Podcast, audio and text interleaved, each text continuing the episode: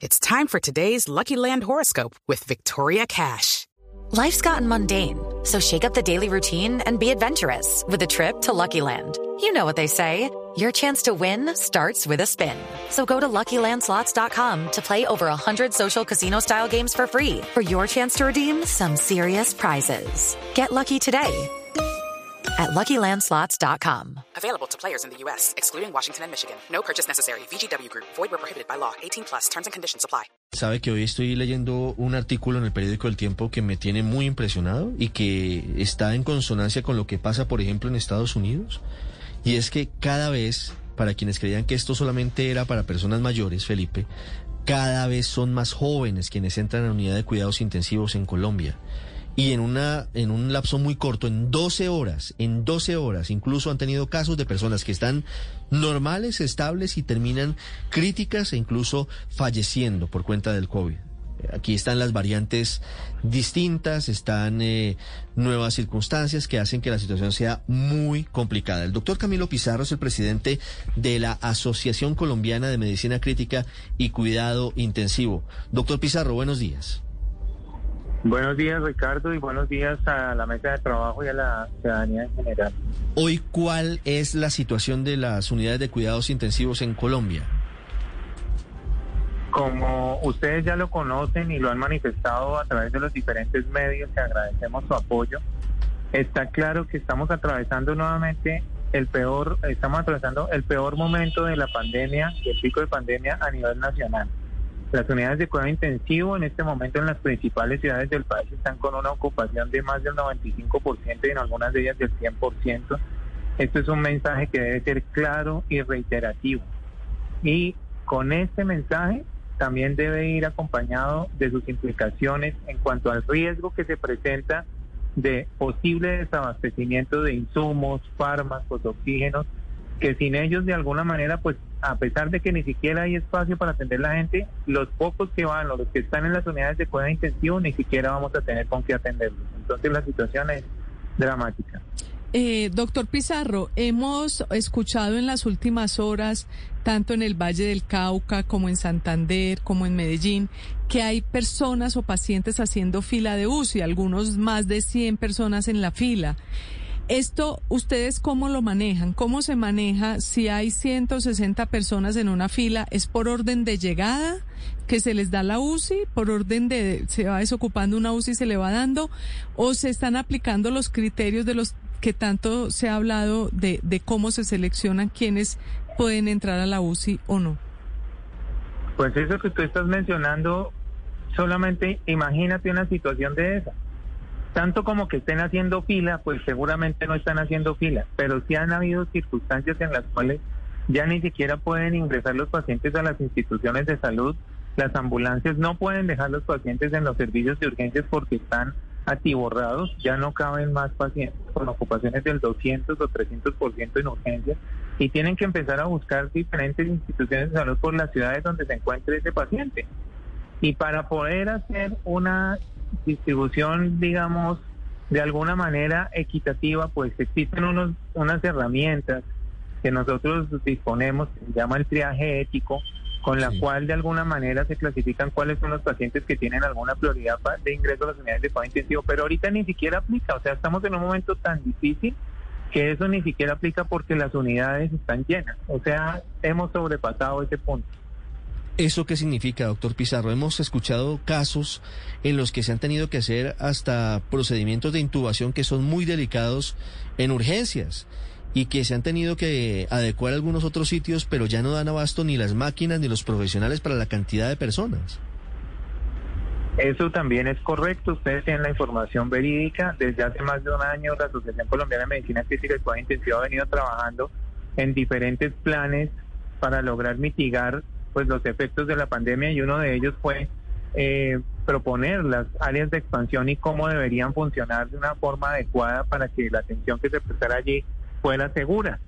Pues desafortunadamente eh, en algunas en algunas eh, instituciones de salud, pues los pacientes están en momentos críticos, inminentes de muerte, que la única intervención que a ellos les sirve ya ni siquiera es la intubación, sino posterior a la intubación, iniciar un soporte con un medicamento para lograr controlar la tensión o además de la intubación, conectarlo a un ventilador mecánico para continuar su atención. Y pues no es posible y los pacientes están falleciendo. Esa es la realidad. doctor Pizarro, usted nos dice algo que de lo que no estábamos enterados y es que ya ni siquiera funciona el triage ético porque ya es tanta la gente que está a la espera de una eh, cama de cuidado intensivo, pues que no se aplica. Entonces, ¿qué se aplica?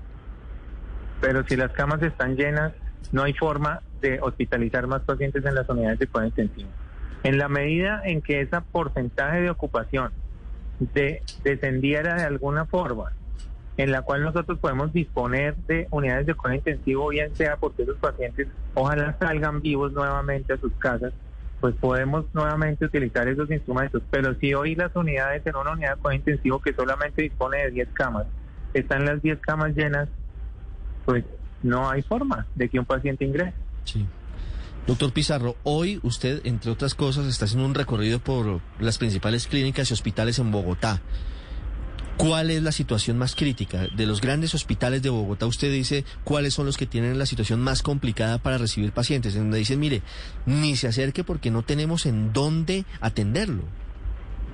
No, yo tengo que ser claro, o sea, yo represento la Asociación Colombiana de Medicina Crítica y Cuidado Intensivo como su presidente. Yo laboro y estoy radicado vivo en la ciudad de Bucaramanga, en Santander.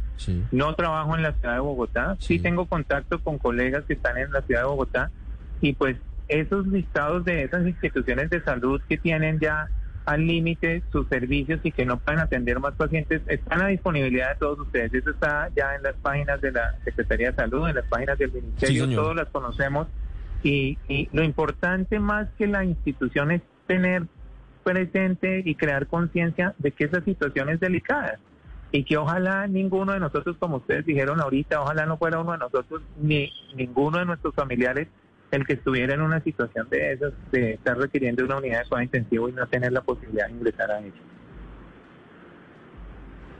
8.30 minutos, Julián, desde Bucaramanga. 8.31. Doctor Pizarro. Contar al señor, al doctor Pizarro sobre el caso de Bucaramanga, porque es que desde hace unos días hemos venido eh, leyendo y escuchando que prácticamente, eh, a diferencia de otras ciudades donde por lo menos la gente tiene alguna expectativa de que quede alguna cama UCI vacía, en Bucaramanga parece que colapsó del todo. ¿Cómo, cómo es la situación allí? La situación es como ustedes la han reportado. La semana pasada, algunos medios de comunicación y a nivel nacional se supo que Villavicencio estaba 100%, que Tunja estaba 100%. Ustedes saben que hoy Medellín está en más del 95%, Bogotá está en el 98%, Bucaramanga está cercano al 100%.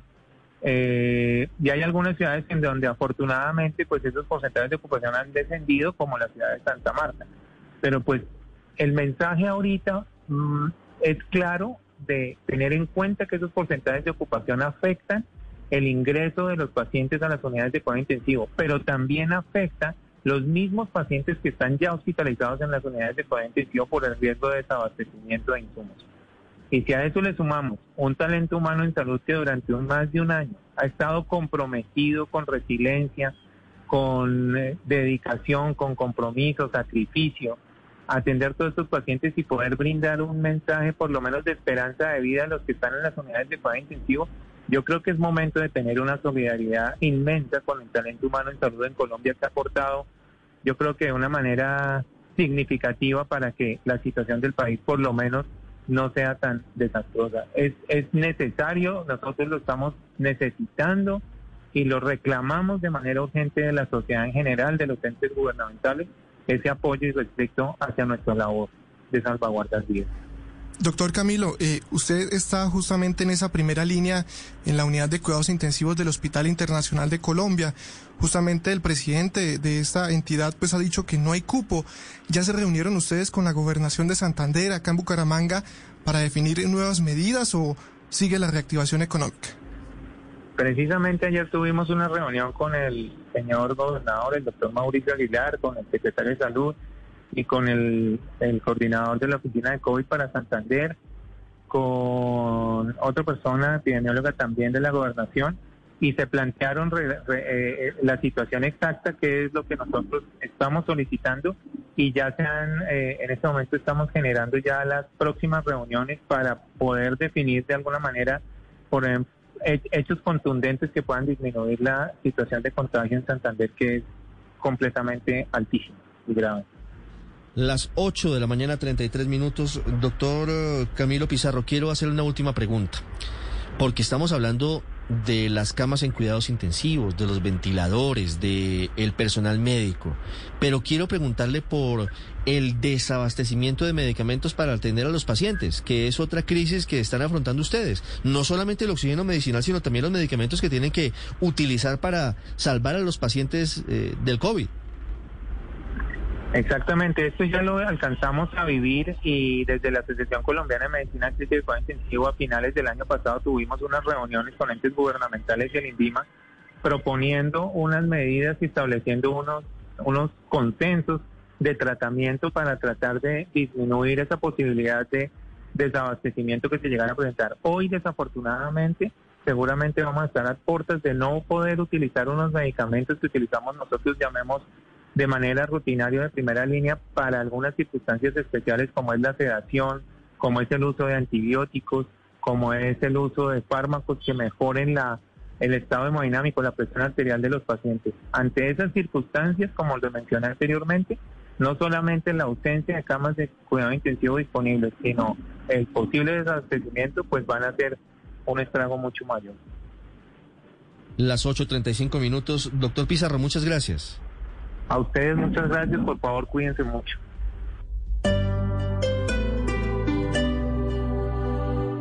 Hey guys, it is Ryan. I'm not sure if you know this about me, but I'm a bit of a fun fanatic when I can. I like to work, but I like fun too. It's a thing. And now the truth is out there. I can tell you about my favorite place to have fun. Chumba Casino. They have hundreds of social casino style games to choose from with new games released each week. You can play for free anytime, anywhere and each day brings a new chance to collect daily bonuses. So join me in the fun. Sign up now at ChumbaCasino.com. No purchase necessary. BGW. Void were prohibited by law. See terms and conditions. 18 plus.